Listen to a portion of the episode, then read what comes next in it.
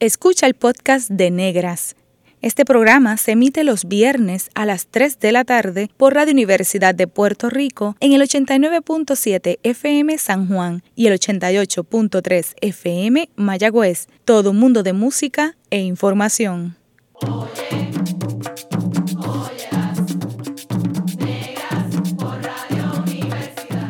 Cadena Radio Universidad de Puerto Rico presenta Negras, producido por Colectivo ILE, un espacio para visibilizar proyectos antirracistas y educar de forma crítica e informada sobre la negritud y la racialización.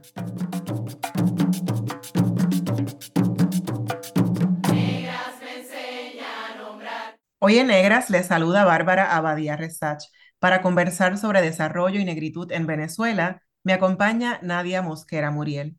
Nadia, afrovenezolana, posee una licenciatura en estudios internacionales de la Universidad Central de Venezuela.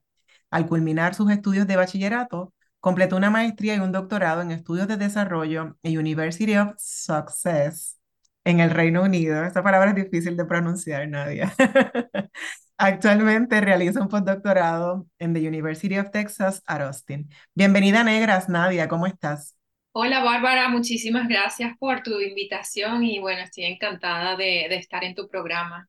Qué bueno, para mí es un, privilegio y un placer conversar contigo y aprender más de ti, además de las veces que nos hemos juntado, que aprendo muchísimo, pero aquí pues a continuar esa conversación. Nadia, me encantaría que nos hablaras sobre tu infancia en Venezuela y además qué vínculos te unen a Colombia. Sí, claro. Eh, bueno, yo nací y crecí en Caracas, Venezuela, y yo soy hija de eh, migrantes colombianos que también pues son venezolanos. Eh, pasaron pues más de 30 años en Venezuela. Bueno, mi papá todavía está en Venezuela.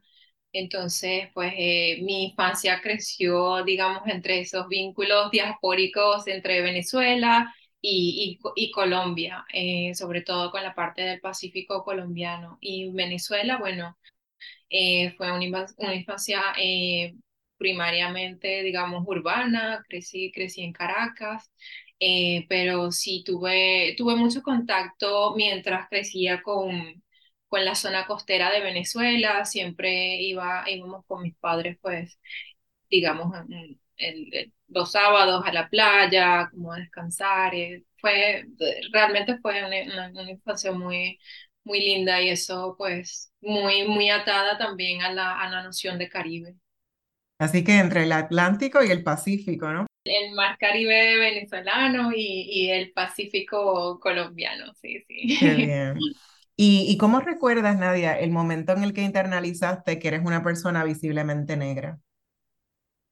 Pues em, en mi casa siempre, se, siempre tuvimos esa conversación. Mi, mis padres eh, ambos, ambos son afrocolombianos, entonces siempre hubo como esa, esa identidad eh, negra también en, nuestra cultura, en nuestra, en nuestra comida, en, en, la música que se escuchaba en mi casa, pero digamos que realmente reconocer eh, ser negro y asumirlo como algo, cuando, cuando realmente empecé a entender que ser negro era, era malo, ya era cuando estaba como, tenía como cinco años más o menos, estaba en el preescolar y, y realmente fue una experiencia con, con niños dentro del preescolar, como me discriminaba, me, tú sabes, el llamar, llamarme nombres y, cosas así. Fue ahí cuando ya empecé,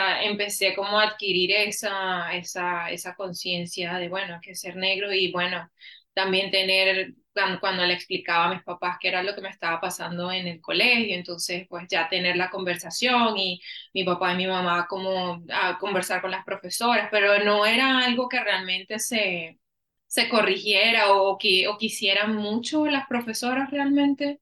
Así que, pues siempre fue algo, algo que, bueno, eh, es parte del día a día, de, ser parte de, un, de una población este, racializada, em, como negra en Venezuela, sí, de que se, se, se niega el racismo, pero prácticamente sobrevive en el día a día con, ¿sabes? Con el Sí. chiste, con llamar los nombres o, o este, pues, sí, meterse con el cabello, etcétera. Así que se manifiesta como en muchos otros lugares de América Latina, incluso el Caribe hispano, ¿no? Por pensar el caso de Puerto Rico, el mal llamado pelo malo, la burla por el tono de piel, con los rasgos fenotípicos que se asocian con negritud. Y, y como tú dices, el, el no reconocerlo, no reconocer un problema, pues no buscar una solución a él. Entonces, a pesar de que había unas denuncias a personas adultas en tu escuela, pues pasaba desapercibido. Y qué triste que desde tan pequeña eh, haya sido víctima, ¿verdad?, de estas violencias raciales, ¿no? Eh, sé que es algo muy común entre las personas negras. Sí, exacto. Inclusive tu- tuve un profesor, este, pues, siempre hacía como el chiste de, ay, tú sabes, cosas súper antinegras, súper violentas, pero eh, en, en ese momento, cuando estás creciendo, realmente te sientes avergonzado o, o Ujú, avergonzada, pero no, digamos, o sea, dices, bueno, pero ¿por qué, por qué es conmigo y por qué no es con los demás? Y por qué siempre soy yo la persona que de la que siempre se burla. Sí. Ese, ese tipo de preguntas que realmente no tienen mucha, mucha respuesta cuando estás creciendo porque siempre quieres encajar. Siempre tú no quieres ujú, ser la persona que tú sabes que resalta en la multitud, y, y- pero eso, eso es parte de, de, digamos, de la manifestación a nivel más privada del racismo, ¿no? Esa, Sí. esa discriminación interpersonal. Pero en el caso de Venezuela, creo que eh, también, como en el caso de América Latina, se manifiesta de maneras estructurales muy visibles y una de ellas este, se concatena con mi investigación. El hecho de que las poblaciones eh, afrodescendientes, las poblaciones negras de Venezuela no son eh, primariamente las dueñas de sus tierras, eso es una, un mm, legado bastante presente del racismo estructural. El hecho de que las, poblas, la, las cárceles en Venezuela están mayormente habitadas por hombres jóvenes, eh, racializados. Digamos que en Venezuela, bueno, hay toda la escala de, de colores, pero las personas con ascendencia eh, africana o personas afrodescendientes, personas no de tez, el, el, la tez más oscura, son la, mayoritariamente las que están en, en, en, situaciones de encarcelamiento. Las personas, los hombres jóvenes también son la mayoría de los hombres que son asesinados por los cuerpos policiales y obviamente como no hay una una data desagregada. Realmente en los últimos años sí han ha habido investigaciones, pero eh, que están ya apuntalando a eso, pero es un problema que se mantuvo, se mantuvo en, en, digamos, en, en, en totalmente cubierto y, y, ujú, y había como un- muy poca referencia sobre cómo funciona el racismo antinegro en Venezuela, eh, a pesar de que de que es un problema estructural y que han, han habido grupos que han estado pues articulando estas denuncias, pero, pero nunca tomando esa, esa relevancia dentro de la sociedad porque siempre se, se tiende a negar. Qué interesante porque en el caso de Puerto Rico también de las estadísticas de personas encarceladas se eliminó la categoría raza, la variable raza y también de las personas sin hogar. Y son dos cosas que acabas de mencionar, ¿no? No tenemos derecho a, a la tierra que nos pertenece eh, históricamente, ancestralmente, y también es desproporcional el número de personas racializadas como no blancas encarceladas, ¿no? Y aprovecho para preguntarte, Nadia, pensando en estas intersecciones y matrices de opresión, no solamente ser una mujer visiblemente negra, pero también ser colombiana. Entonces, ¿cómo se dan esas dinámicas? Aunque tú naciste y creciste en, en Venezuela, pero de padres colombianos, ¿cómo se dan esas dinámicas? En el caso de Puerto Rico, pues hay una xenofobia en contra de los dominicanos, principalmente dominicanos negros y dominicanas negras, así que xenofobia con racismo antinegro. En República Dominicana, la xenofobia en contra de las personas haitianas, ¿no? También hay una xenofobia y un racismo antinegro. ¿Cómo se da en el caso de Venezuela? ¿Cuál es la relación que tienen con Colombia? Sí, bueno, realmente la relación entre Colombia y Venezuela históricamente ha sido pues de fluidez y de mucho intercambio y sobre todo El caso de Colombia es, primeramente, el conflicto armado ha sido un factor de expulsión de, de personas colombianas que se, que se, eh, se asentaron en Venezuela. Y también la falta de oportunidades hasta cierto momento en, en, Colombia, sobre todo, bueno, el tema del recrudecimiento de ese conflicto y también el tema de la, del narcotráfico durante los años 90 en Colombia, eso también fue un factor importante de, de expulsión, eh, muchos colombianos que, que fueron a, a, buscar, pues, eh, digamos, oportunidades económicas en Venezuela, así como de otros países del Caribe, muchas personas de la de, Haití fueron a, buscar refugio en Venezuela después de muchísimas dictaduras y de inestabilidad democrática. Digamos, en Chile también, eh, cuando la dictadura, muchos ciudadanos chilenos se, se, se asentaron en Venezuela. Entonces, Venezuela siempre fue un país receptor y pero el tema particularmente eh, con, con, la población colombiana sí hubo extrema, eh, situaciones de extrema xenofobia. Ah, bueno, también quería mencionar que personas de, de Perú, de Ecuador, países andinos también se asentaron en Venezuela. Pero en el caso particular de Colombia, creo que eh, pues hubo una, una xenofobia muy, muy marcada, a pesar de que también pues muchas muchas personas de Colombia pues se, se se asentaron y se adaptaron, tuvieron hijos, hicieron una, una vida total y, y creo que una de las cosas que me di cuenta ahora que, que eh, está, estamos, bueno, en Venezuela estamos atravesando esta crisis desde el 2014, era descubrir que muchos de mis amigos que con los que crecí y yo siempre pues siempre o sea, he manifestado mi, ascendencia colombiana y, y, orgullo por ello pero era como descubrir que ellos también tenían raíces colombianas pero nunca hablaban de ello tampoco digamos que buscaron como la legalización de su, de su identidad también colombiana en Venezuela o sea e, ese, nivel de estigma es lo que quiero como lo que quiero resaltar ese nivel de estigma de, ser colombiano en Venezuela por un tiempo fue muy, muy fuerte.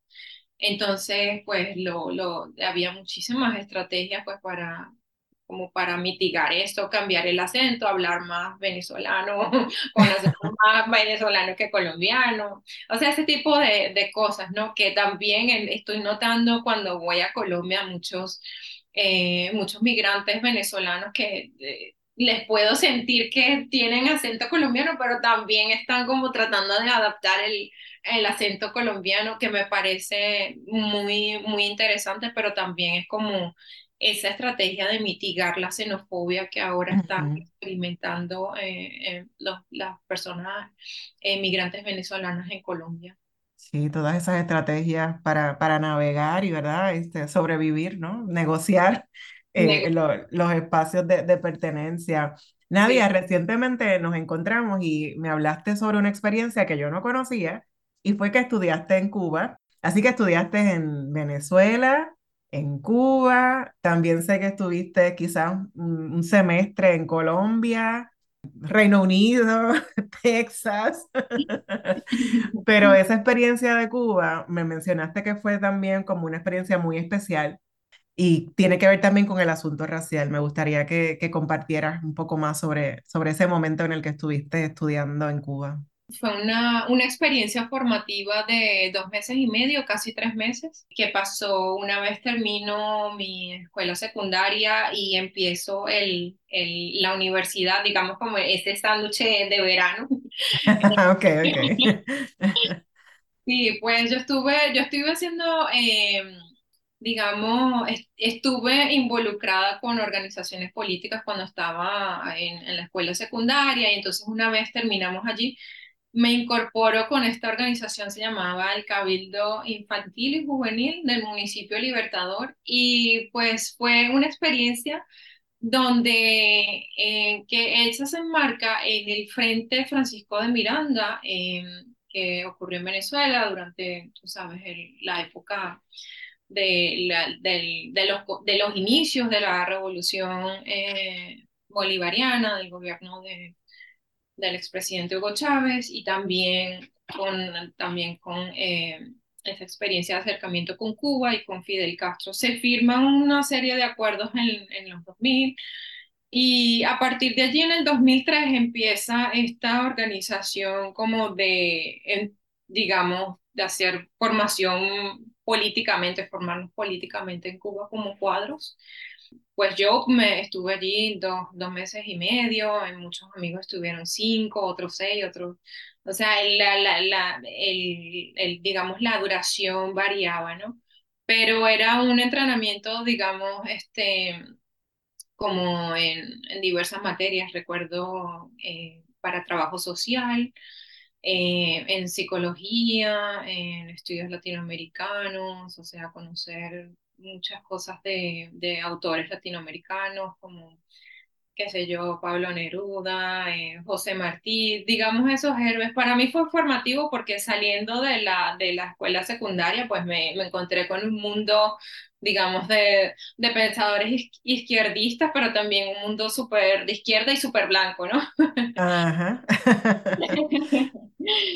Pero para mí lo que, lo que más mm, eh, agradecí de esa experiencia fue ese contacto con Cuba y por fin sentirme en un sitio donde ser negro era algo, digamos, eh, había mucho orgullo, hay mucho orgullo en la cultura cubana sobre ser afrodescendiente y tener esa, o sea, se manifiesta mucho como en, en las religiones afrodiaspóricas que que dominan en Cuba y digamos la cultura eh, cubana, ¿no? Este, lo que es el tema de la regla de ocha o la, o la santería.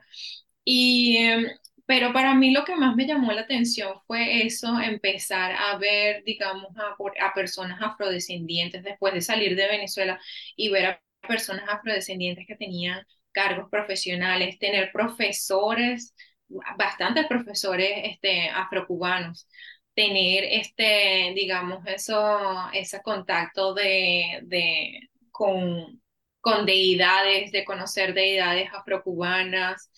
O sea, para mí fue como un descubrimiento y fue como empezar ahora sí a tener esa conciencia de un orgullo negro muchísimo más marcado del que ya tenía en mi casa con mi, con mi cultura afrocolombiana, pero aquí ya era como algo muy, me pareció como muy hermoso. Y para mí fue muy, muy, muy lindo encontrarme con esa, con un espacio, digamos, con un, con un país y estar también en contacto con gente que, que realmente pues la negritud era un motivo de, de orgullo y no de vergüenza, pues eh, digamos que cuando yo crecí, pues los medios, la, la, la manera en que se retrataba la negritud siempre era en, en, en papeles de, de sirvientes, de, tú sabes, de delincuentes, pero eh, en Cuba pues fue como algo mucho, mucho más lindo ya tener profesores que me decían que eran afrodescendientes afro cubanos me decían, ah, no, yo soy ingeniero, ah, no, yo soy arquitecto, o sea, era muy, me parecía muy chévere y me dio como mucho impulso, como, ah, bueno, yo también puedo llegar allí, ¿no? Sí. Y, bueno, de Cuba vuelves a Venezuela, estudias en Venezuela, pero también entonces decides estudiar a nivel graduado eh, en el Reino Unido, e, en Inglaterra. Y para mí, para muchas otras personas que conozco que han ido a Inglaterra, hay una diversidad evidente, palpable, visible, principalmente en Londres, que de hecho llama la atención. Hay mucha gente que dice, no, estuve en Londres y me llamó la atención la diversidad, ¿no? Estar ahí en el, eh, en el tren y todo eso, para mí fue como también algo como que me, me impactó. Y, pero yo desconozco, ¿verdad?, cómo es fuera de ese circuito turístico londinense eh, y tú no vivías en Londres, estabas como un poco a las afueras. Em, ¿Qué nos cuentas sobre ese tiempo que viviste en Inglaterra siendo racializada como una mujer visiblemente negra y latinoamericana? Pues mira, es un tema que también, a mí, yo, yo pasé muchísimos años en Inglaterra, bueno, digamos, 10 años que fue un, digamos, un segmento bastante grande de, de lo que tengo de, de vida, ¿no? Pero digamos que fue fascinante. Inglaterra, obviamente, eh, es un, fue un imperio históricamente.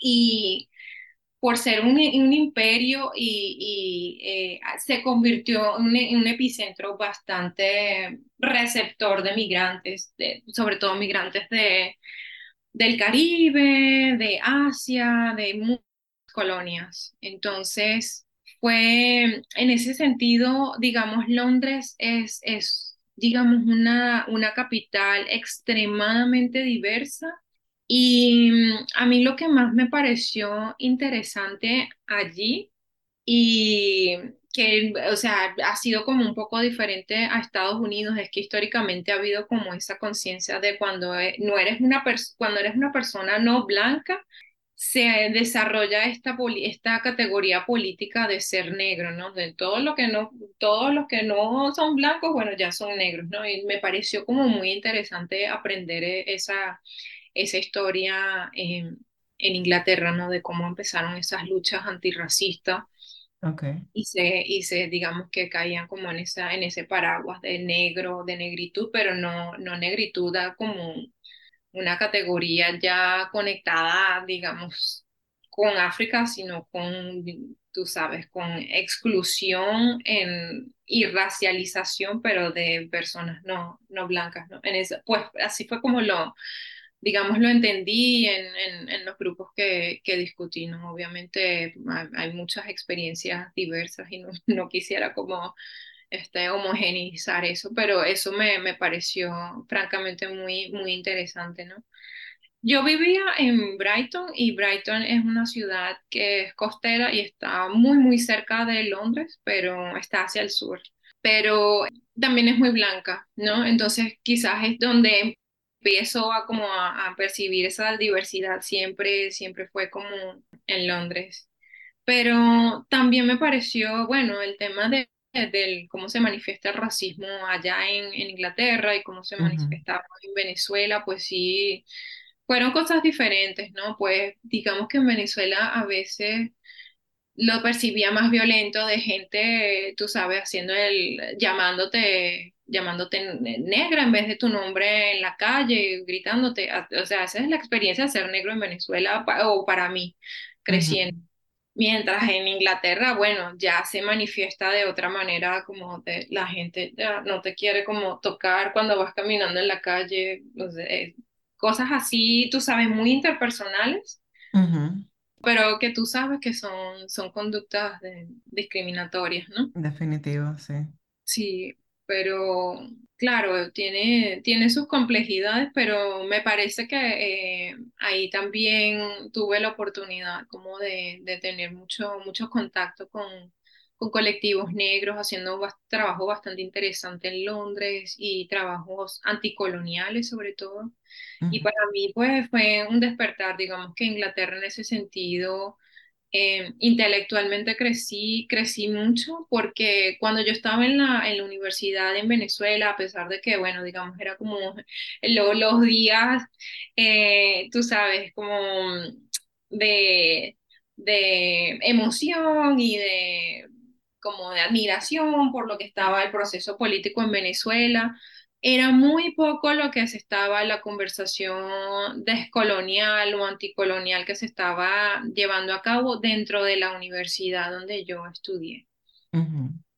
Cual, lo cual, pues, este, había muy poquito pensamiento latinoamericano o pensamiento, nunca me llegué a tocar, a topar con feminismo negro durante mis años universitarios en Venezuela, cosa que pues ya em empecé a, entender, digamos, en Inglaterra y empezar como a toparme con esas otras corrientes de, de feminismo eh, que, eh, afrodescendiente, indígena eh, y, digamos, pensamiento de, del sur global a la que no había estado expuesta siendo de Venezuela, si viniendo del sur, pues no, no estaba expuesta a ese tipo de, de pensamiento y ahí fue en Inglaterra cuando, cuando empiezo a tener este, este contacto y, y empezar como a pensar con, con esas, digamos, con esos, eh, con esa literatura y con, con esos este,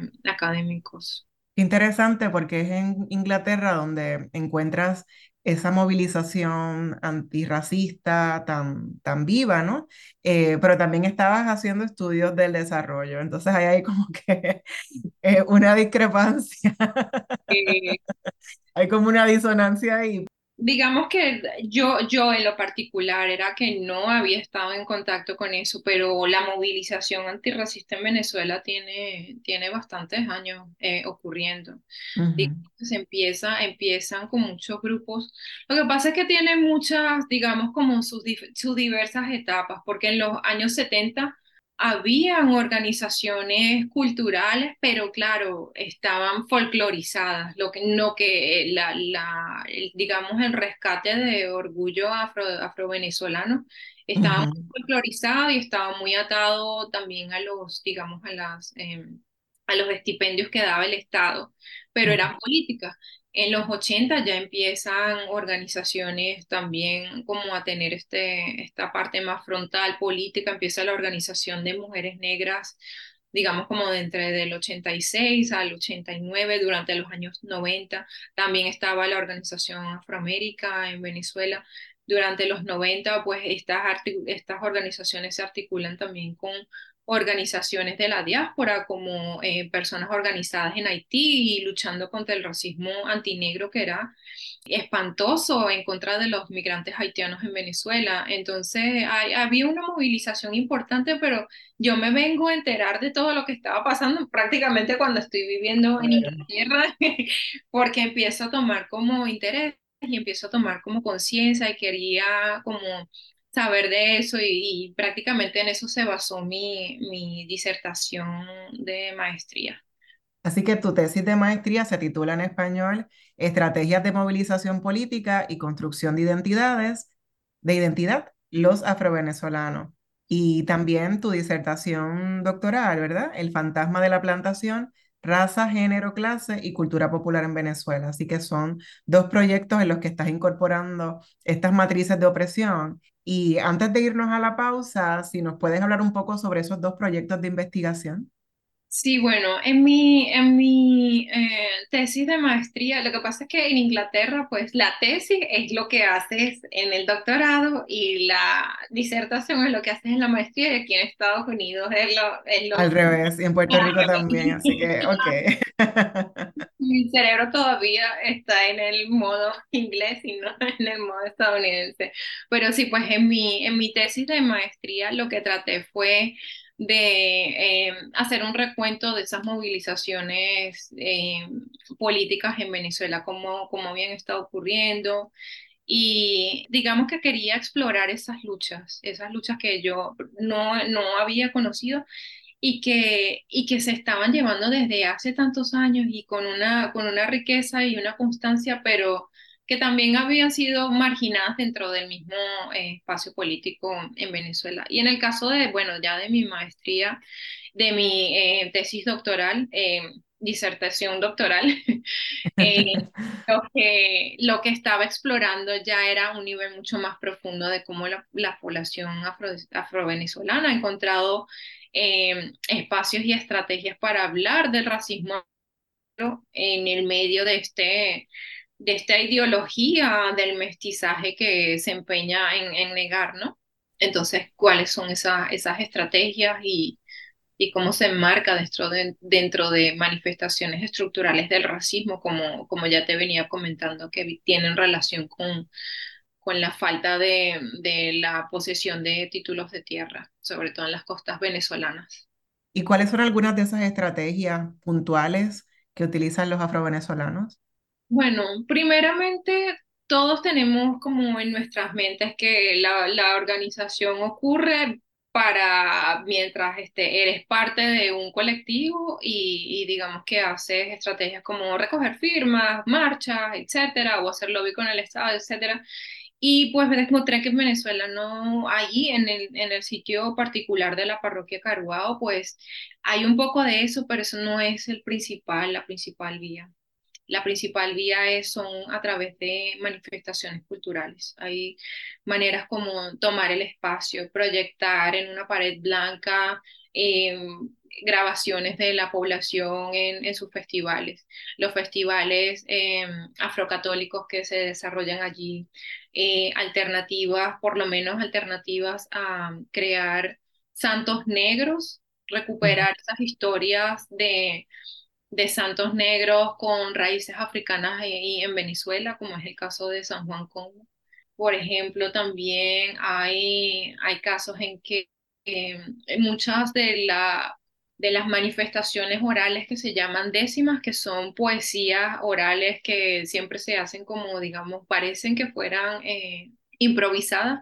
Esas fueron maneras de, este, como eh, dispositivos mnemónicos en las que la población afrodescendiente pudo conservar su historia. es decir, dentro de ese tipo de, de, manifestaciones culturales se empieza a, digamos, como a, a, disfrazar denuncias, denuncias bastante importantes del racismo, pero que son digeribles porque son, pueden alcanzar una audiencia más amplia a que si los activistas pues convocan una marcha, etcétera, ahí dentro de esas poblaciones. Wow, qué interesante, Nadia. Me gustaría que habláramos un poquito más luego de la pausa. En breve regresamos con Negras y continuaremos dialogando con Nadia Mosquera Muriel sobre desarrollo y negritud en Venezuela. Está escuchando el podcast de Negras. Este programa se emite los viernes a las 3 de la tarde por Radio Universidad de Puerto Rico en el 89.7 FM San Juan y el 88.3 FM Mayagüez. Todo mundo de música e información.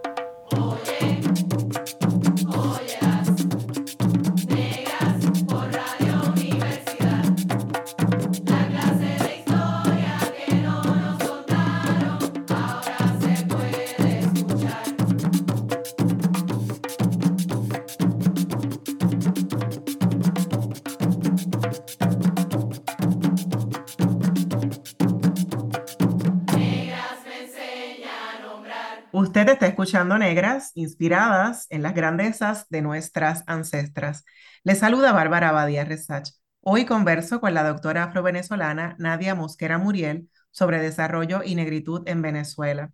Nadia, en el segmento anterior nos estabas hablando sobre las estrategias que utilizan las personas afrovenezolanas para sobrevivir al racismo eh, antinegro, estructural y sistémico eh, que hay en Venezuela. Si podrías abundar un poquito más sobre las estrategias que utilizan las personas afrovenezolanas para sobrevivir a este sistema de racismo antinegro y luego entonces cómo ha sido tu experiencia en, en Texas. Sí, bueno, esa es una pregunta fascinante, pues, y es parte de, de las cosas que, que me, me, me, inspiran a seguir investigando, ¿no? Una de las cosas que, que que encontré eh, de, las, de las estrategias en que se, se, se manifiestan las personas afrodescendientes en Venezuela, particularmente en la costa, es a través de el uso de muchas manifestaciones culturales, pero digamos que respetan mucho el sentido del lugar y la, digamos, la especificidad de donde se produce, por ejemplo, los toques de tambor la manera en que se toca el tambor de una población a otra, inclusive cuando son vecinas, son totalmente diferentes, ¿no?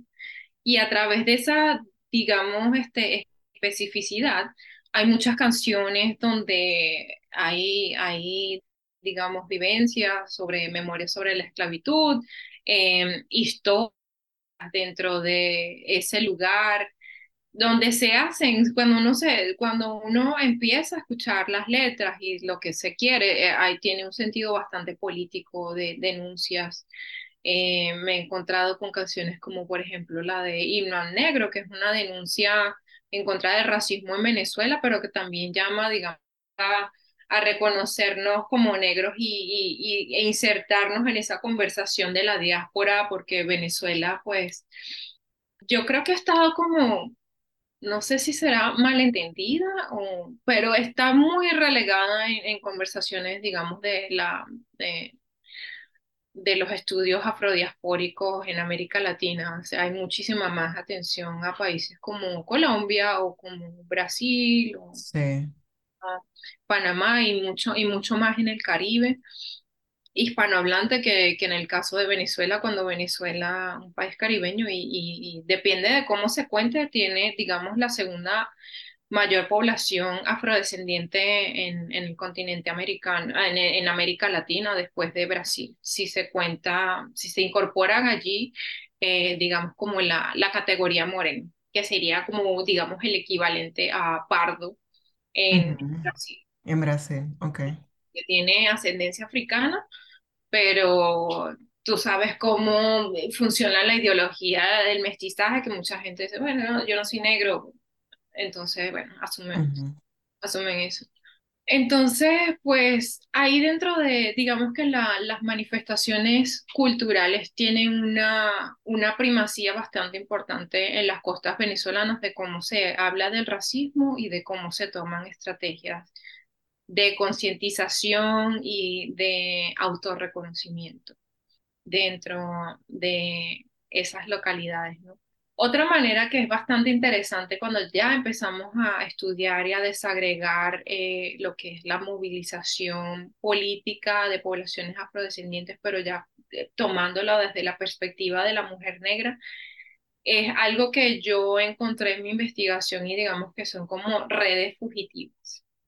Esto, con esto lo que quiero decir es que muchas de, de las veces en que entendemos la política es que tiene que ocurrir en un colectivo o que tiene que ocurrir en una marcha eh, o, o, en una ocupación del espacio, etcétera, pero no vemos realmente los problemas, digamos, cuando cómo salen las mujeres negras a protestar abandono estatal para ocupar el espacio. O, por ejemplo, eh, digamos, se dañó el, el autobús escolar en, dentro de la zona en la que transporta a los niños de fuera de la parroquia hasta, hasta una población urbana vecina, que es un trayecto, digamos, de unos eh, 40 quienes salen a, manifestar las mujeres negras. El problema de la tierra, cuando este, habían digamos, eh, atentos por parte de, eh, digamos, intentos por parte del, de los dueños de, de, esas tierras ahí en Osma, en compañía con, con poblaciones o con la policía, este, para tratar de desalojar y, y, digamos que de, de, parar estas ocupaciones de tierras que se estaban dando ya. quienes salían a rebelarse en contra de eso? Las mujeres negras, ¿no? Entonces, con esto lo que quiero decir es que tenemos que entender que, que, la política también emerge, no de una manera tan espontánea, pero sí hay como una, hay como una, una, una red de sororidad y de, y de cuidado y, y, que es bastante espacial y que eh, gira en torno a esa, esa digamos, esos vínculos creados de, por mujeres negras dentro de un determinado espacio para detener, digamos, estas, estas manifestaciones eh, violentas, ¿no? En que, en que se siente el racismo antinegro, pero ya a nivel más estructural, como, como ya te mencioné, el, el tema de la, de la tierra y, de la, y, y del abandono estatal. También te, quería preguntar sobre tu experiencia en la Universidad de Texas en Austin, que has estado vinculada al Departamento de Geografía y al Centro de Estudios de Mujeres y Género como investigadora e instructora. ¿Qué nos cuentas de, tu, vida en Texas? Sí, bueno, ha, ha, sido, ha sido genial, primeramente porque la Universidad de, de Texas en Austin, eh, siempre la vi como una, una de las universidades donde había la producción, digamos que una de las producciones más ricas en cuanto a temas de estudios afro-latinoamericanos. O sea, vi, vi muchísimas personas eh, que se estaban formando aquí, que estaban publicando, como por ejemplo, Keisha Camperry, este, las, publicaciones de Ted Gordon, eh, digamos, este, Maya Berry, eh, muchísimos antropólogos negros, eso fue lo que más me, me llamó la atención de, de, de aquí de la Universidad de Texas en Austin, el departamento de, de African Diaspora Studies y también el departamento de estudios latinoamericanos. Entonces, al estar, digamos, como en, en, estos dos departamentos y estar ubicada en el departamento de geografía y, ahorita lo que es el departamento de estudios de, de, género y de la mujer, pues ha sido muy interesante porque encontré, digamos, ya como el lenguaje y las teorías y, digamos, como una, una comunidad ya, digamos, de académicos que están pensando de una manera bastante innovadora eh, a través del campo de las geografías, de las geografías negras. Para los oyentes que no saben qué son geografías negras, eso es un estudio, eso es un, digamos, es un nicho de la geografía humana eh, que empezó alrededor del año 2007 y emerge por las conversaciones de cómo las poblaciones afrodescendientes crean espacios a partir de esas violencias como la, esclavitud, eh, la violencia policial, eh, colonialismo, etcétera. Y entonces es como ya pensar en, digamos, estas eh, estrategias de producir producir el espacio a través de saberes, de saberes locales y que son netamente negros, que obviamente se han sincretizado y creolizado, etcétera, pero aún conservan esa esencia bastante particular en, lo, que, lo que respecta al saber de, de la, de la diaspórico eh, afrodescendiente.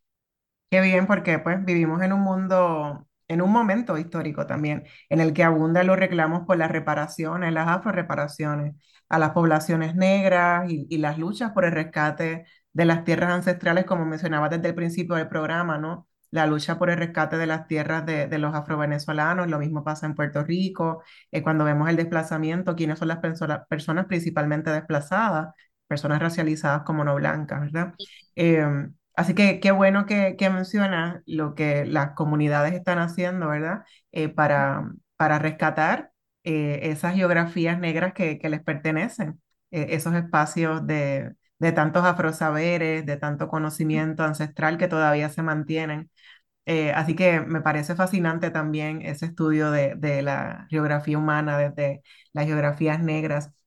También en Austin has estado involucrada en una iniciativa que está en desarrollo, que es el Afro Latin Working Group, que colidera con la profesora afro-new yorkican Danielle Cleland. ¿De qué va ese, ese grupo de trabajo? Sí, pues fíjate que emerge porque em, realmente aquí dentro de los Estados Unidos eh, Digamos que hay algunas limitaciones con el tema de algunos espacios, eh, por ejemplo, grants que se dan en otros institutos. Y no todos los que tenemos, digamos, el estatus migratorio, o sea, de ser ciudadanos o de tener una green card o de tener una, digamos, una categoría migratoria mucho más estable, podemos acceder a ellos, ¿no? Y entonces pensando desde esas limitaciones de cómo hacer, hacer comunidad y, seguir en conversaciones, en estas conversaciones académicas con otros académicos que también, y, académicos de formación que están este, eh, interesados y, que están eh, actualmente examinando eh, la diáspora en América Latina y el Caribe. Entonces pensamos, Daniel y yo, bueno, la Universidad de, Texas aquí en Austin es uno de los, digamos, es uno de, donde hay mayor cantidad de, académicos pensando en estos temas, ¿no? Actualmente, pues como dices, como bien mencionaste, es una iniciativa que todavía está, digamos, en desarrollo, está en el proceso y, de, emerger, pero hasta el momento tenemos 32 eh, miembros dentro del grupo, 32 personas que pues de una u otra manera están pensando con, en, temas sobre la, afro, la diáspora africana en, en América Latina y el Caribe.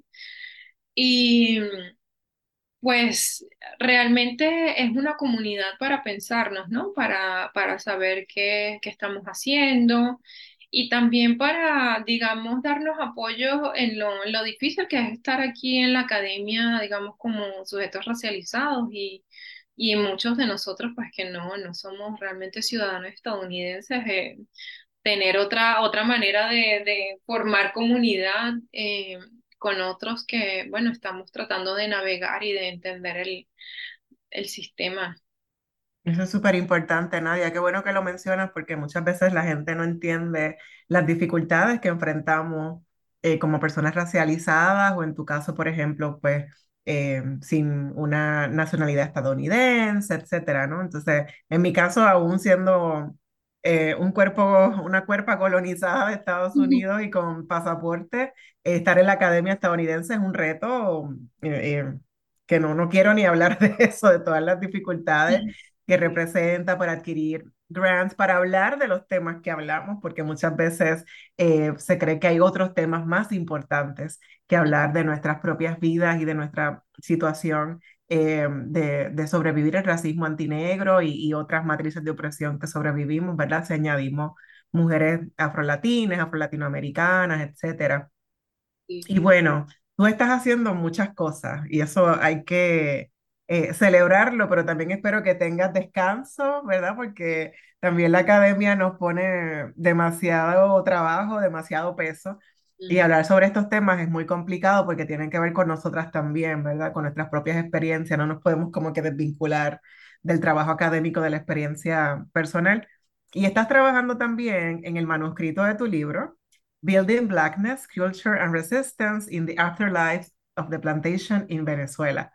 ¿Qué nos puedes adelantar de este proyecto?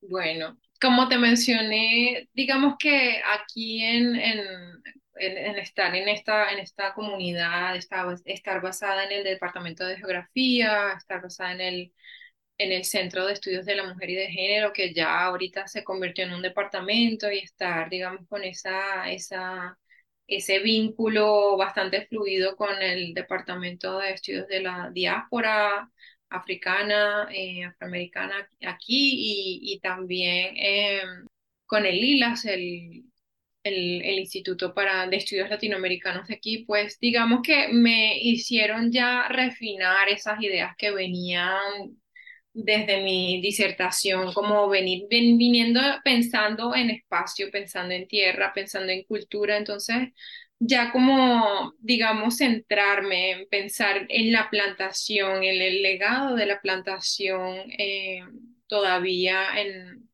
digamos, en el tema, en los tiempos contemporáneos, eh, de exactamente lo que estábamos conversando, de poblaciones afrodescendientes que aún no son las propietarias de las tierras en que habitan a pesar de haber estado allí, de, tener una presencia ancestral allí.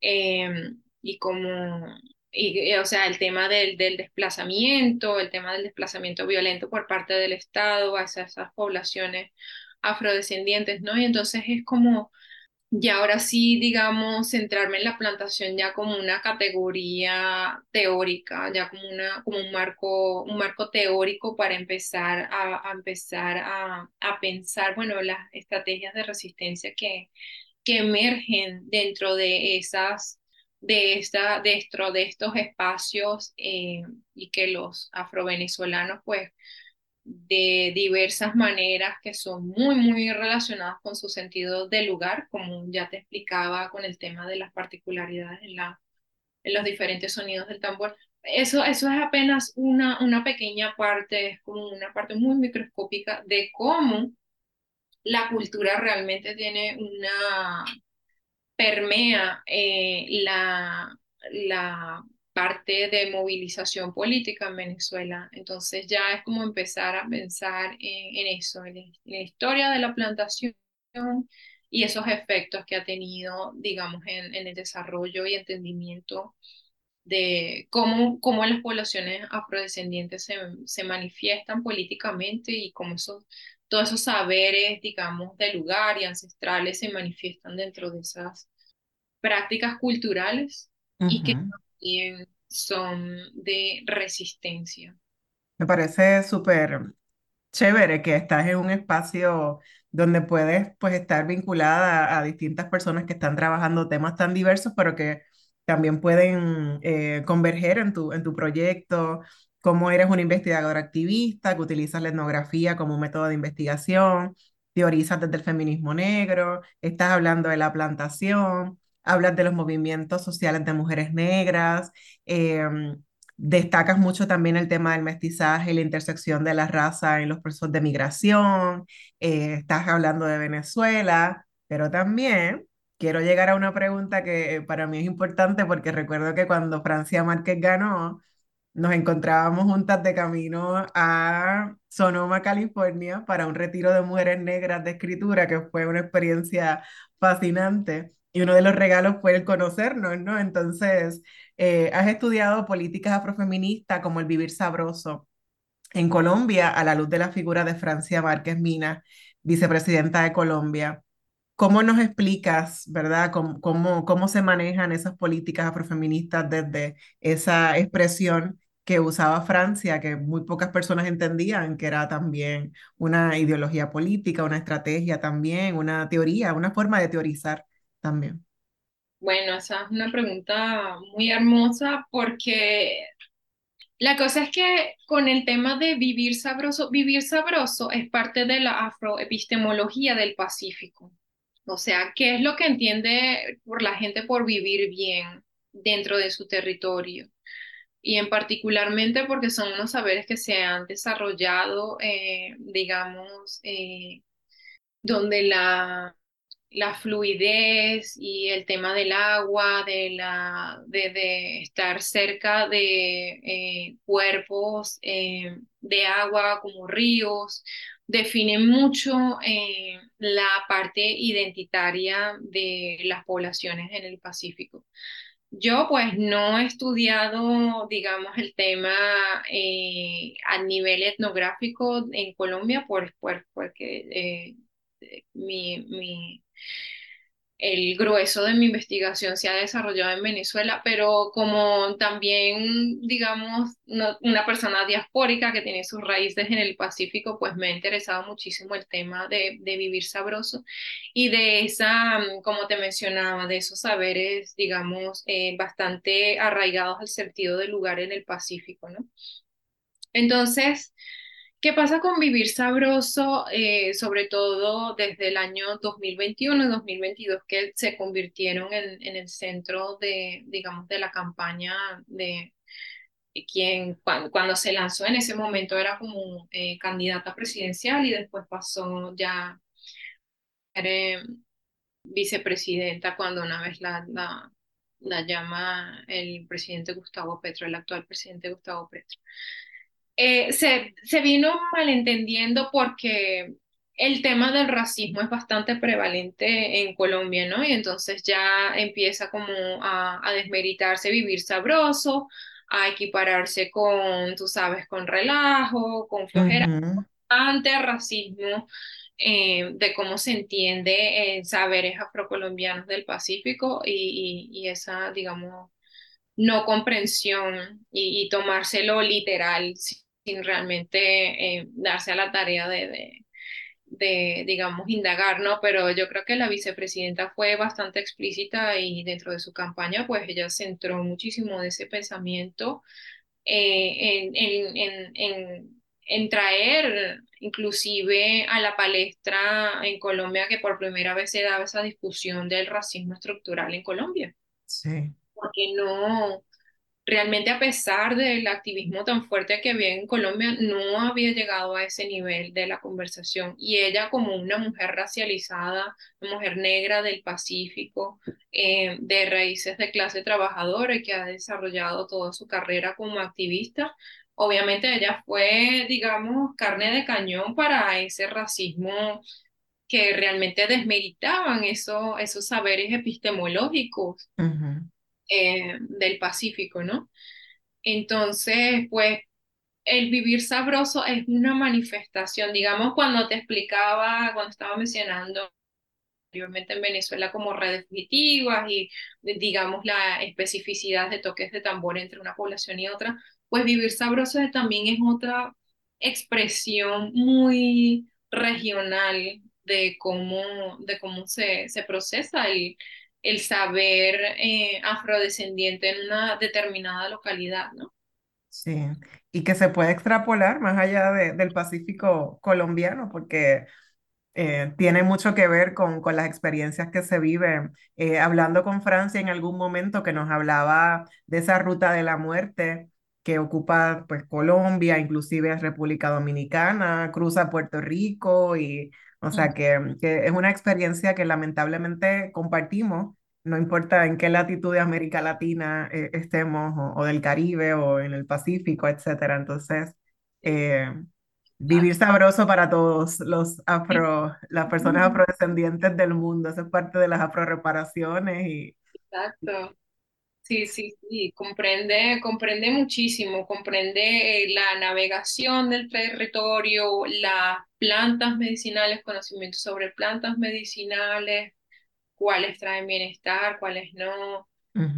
Eh, digamos, este, el tema del ombligaje o de cómo la persona una vez eh, cuando nace dentro del Pacífico, el, el, bebé cuando, cuando se le cae el ombligo es enterrado en un árbol y ahí es donde, digamos, empieza, tiene, tiene, digamos, la conexión con la vida, ¿no? Y el crecimiento. qué bonito.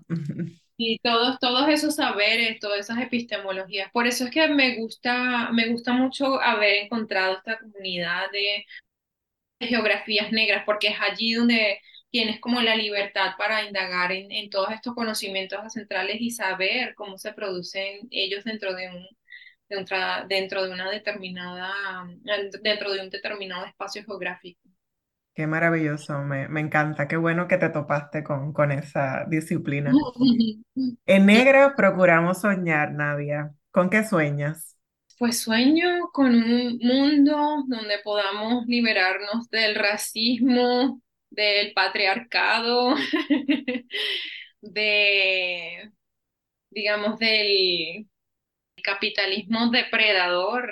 Eh, digamos que yo, yo, yo sueño con un mundo donde ya podamos vivir mejor, podamos vivir bien, podamos vivir sabroso, podamos todos alcanzar nuestro potencial. Yo creo que es como de las cosas que, en las que siempre, siempre pienso, pero bueno, estamos en la lucha, ¿no? Ahí estamos y seguiremos en la lucha hasta que no, no nos quede otra, otra manera que no sea la de vivir sabroso. Gracias, Nadia, por haberme regalado este ratito para aprender contigo. Gracias, gracias a ti por esas preguntas tan maravillosas y por tenerme en tu programa. Gracias, ha sido un placer. Como siempre, agradecemos al personal técnico de Radio Universidad por su apoyo en esta edición de Negras. No olviden sintonizar Negras el próximo viernes a las 3 de la tarde. Feliz viernes a todos. Cadena Radio Universidad de Puerto Rico y Colectivo ILE presentaron Negras, asumiendo nuestro justo rol como forjadoras de cambio. Acaba de escuchar el podcast de Negras le invitamos a que nos sintonice los viernes a las 3 de la tarde por Radio Universidad de Puerto Rico en el 89.7 FM San Juan y el 88.3 FM Mayagüez. Todo un mundo de música e información.